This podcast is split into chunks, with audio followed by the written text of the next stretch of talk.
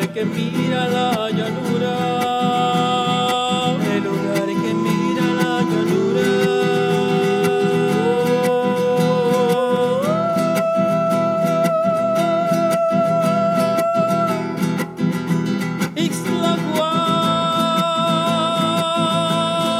Mena Records y Cermatix Tlahuaca te invitan a disfrutar del podcast Como en Feria con su conductor exclusivo Orlando de Luna. Hola, hola, hola, muy buenas noches, madrugadas, mañanas, tardes. No importa dónde estés, no importa la hora que estés escuchándonos. Gracias por tu atención, tu tiempo.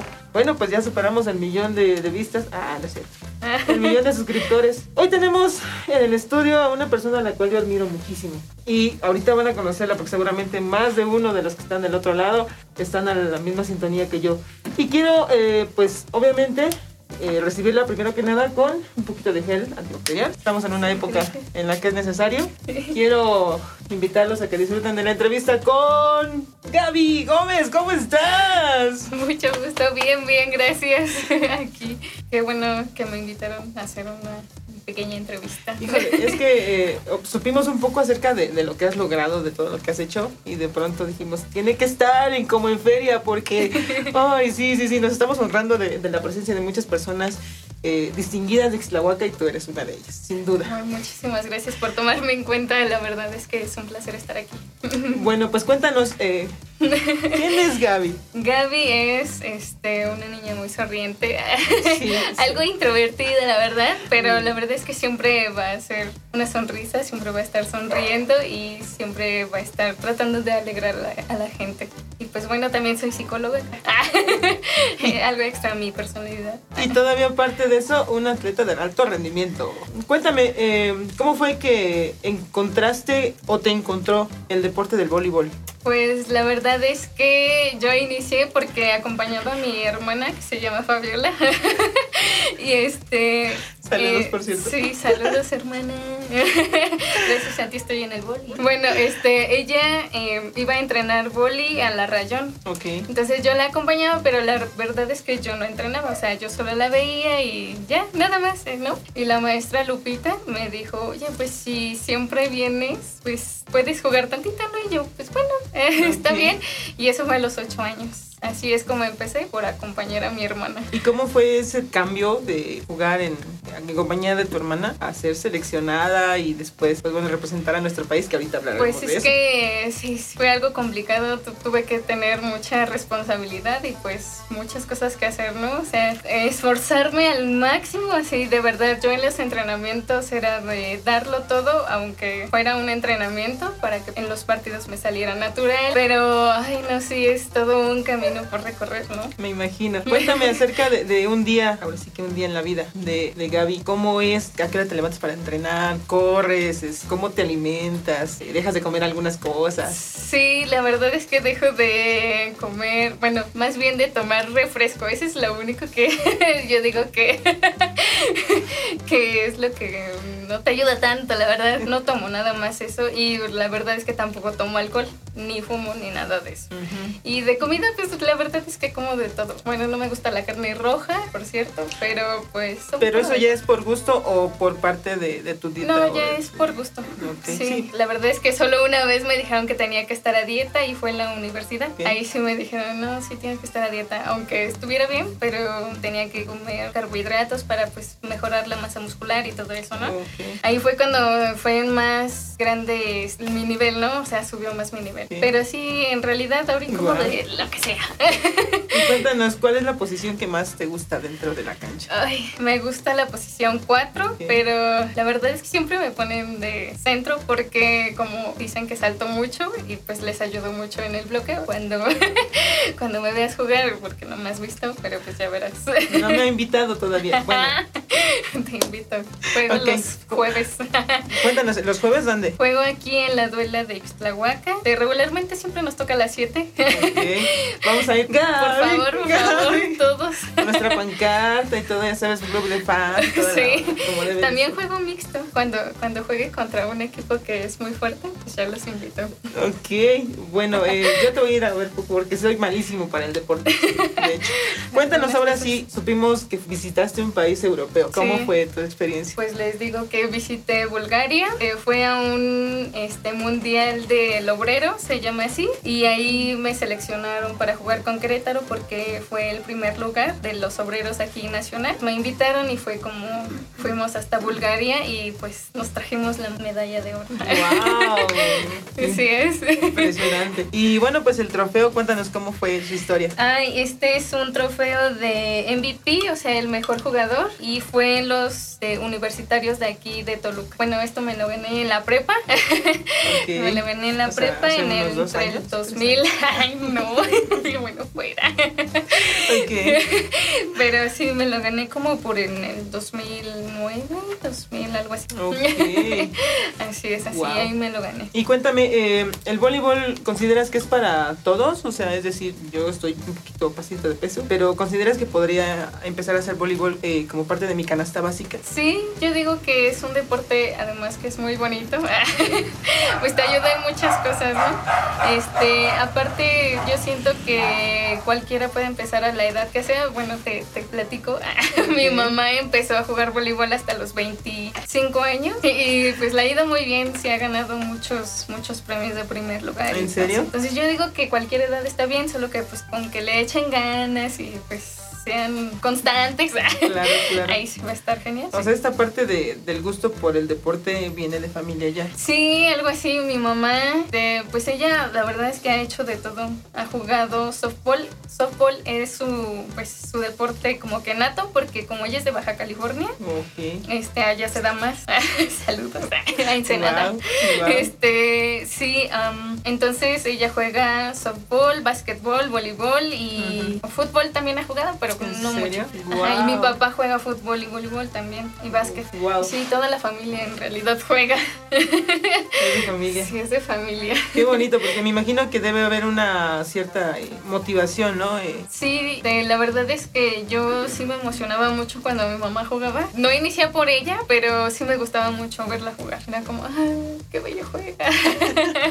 sí. Increíble. Y cuéntame, ¿cómo has visto eh, en tu experiencia las oportunidades? Digo, que ya me contaste que jugaste en Querétaro, las oportunidades aquí en nuestro hermoso Islahuaca y las oportunidades que tuviste en Querétaro. Aquí en Ixtlahuaca, pues sí hay algo, pero como que ayuda más salir, que te vean más personas y más lugares. Por ejemplo, yo jugaba en Toluca, jugaba en Oaxaca, jugaba en Puebla, en Querétaro, en Guanajuato y así en todos lados andaba jugando yo, pues para que me vieran y pues a lo mejor me alcanzara una beca, que pues por eso me dieron la beca en Querétaro, en UVM. Pero pues yo digo que si salimos un poquito más, sí nos ayuda mucho. Cuéntame, ¿qué valores consideras que puede traer el dedicar tu tiempo a un deporte? Pues yo digo que el respeto, porque, o sea, sí te puedes enojar y todo, pero pues sabes que tienes que respetar a los oponentes porque unos tienen mucho nivel y pues re- respetas, ¿no? Pero hay algunos que a lo mejor pues no traen mucho nivel, pero pues los tenemos que, o sea, tenemos que hacer que suban más y yo digo que el respeto de no hacerlos como que menos. Ese año 2019 fue bastante bueno para ti, ¿no? En el deporte. Sí. Eh, cuéntanos, ¿alguna vez sentiste que dentro de la, de la cancha que quizá las cosas no te salían o algo así? La verdad es que cuando fui a Bulgaria el primer partido sí fue como que, "Ay, qué nervios, porque pues yo no había salido, o sea, yo todo era siempre aquí en México y salir a otro lugar pues sí, como que dan muchos nervios, ¿no? Y dije, ay no, ay, la voy a fallar, pero ya después pensé y dije, no, pues yo también pues por algo estoy aquí, pues yo también puedo pues echarle ganas y pues ser como ellos, ¿no? Salí más, pero sí me salió muy mal al principio, la verdad. Pero ya después pues sí, te vas agarrando más confianza. Ok, ¿y alguna vez te preguntaron, ¿y de dónde eres? O algo así? Sí, pero me preguntaban en inglés y en francés y yo no sabía cómo responderles.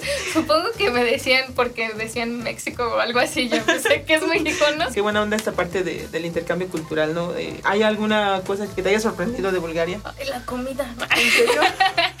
Habían cosas muy ricas. Bueno, es que no me acuerdo cómo se llamaba esa comida, pero que tenía pescado. Ay, no, era delicioso. Y, pero no, sí, extra- sí extrañas mucho la comida, la verdad. Sí, si de pronto en Bulgaria hubieran dicho, no sé, nos gusta mucho cómo jugó eh, Gaby, de pronto quisiéramos traerle a algún equipo, ¿te irías, no sé, a una temporada o dos? sí, estaría genial, sí.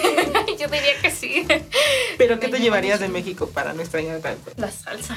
¿En serio? ¿Verde Sí. o roja? Ay, las dos, yo diría. Las dos me gustan porque yo a todo le echo doble. ¿En serio? Sí, la salsa verde y la salsa roja. Wow. La entrevista fue, fue de verdad muy grata. Y quisiera gracias. preguntarte, la parte de, del trofeo por MVP fue eh, porque Ah, porque, bueno, se supone que ahí tomaron en cuenta en que hagas bien como la recepción, tengas un buen servicio, remates bien, hagas más puntos y pues por eso es lo que, bueno, es lo que yo hice en esa ocasión. eh, Bueno, lo hace- que trato de hacer siempre. cuando llegamos te pregunté que si eras derecha o zurda. ¿Eres en Ah, serio? sí. ¿Eres ambidiestra? ¿En serio? Sí, soy ambidiestra, ajá. Fíjate que me hice un poquito más zurda. Ajá. Bueno, ahorita sí le pego con la derecha, pero me hice un poquito más zurda porque me luxé el hombro. Ah, Cuando ok. estaba en la universidad me luxé el hombro en un entrenamiento. Mm, ok. Entonces, pues no podía rematar con la derecha. Entonces, Ujú. desde antes, desde chiquita, siempre como que he usado las dos, ¿no? En los dos brazos, pues para que tengan la misma función, ¿no? Por Claro. si alguno se cansa y el otro, ¿no? Sí, sí, claro. Pero pues lo usé más más en la universidad, entonces pues, se me da muy bien usar las dos. y, y sí se, sí se, como que sí se emocionan porque dicen, ah, ¿le re- rematas con las dos? sí me preguntan, la verdad. Yo sí, la verdad sí. Conozco muy personas, muy pocos deportistas que sean ambidiestros y que sean buenos con ambas, o sea, no Sí. conozco muchos. Y cuéntame, después de una lesión, ¿cómo es el, eh, el tratamiento? Que, ¿De qué manera superas esta, esta situación? La verdad es que sí es muy complicado. La verdad es que mm, tienes que tener mucha terapia física y sí tienes que tener mucha constancia en eso. Si no mejoras tu hombro, pues sigues con el dolor y el dolor y la verdad es que eso sí es muy feo. ¿Tendrás alguna experiencia que nos puedas contar de la feria? De la feria, ay sí, me acuerdo que hicieron unos juegos, siempre hacen juegos en la feria, ¿no? Sí, claro. Me acuerdo que hicieron unos juegos en la presidencia.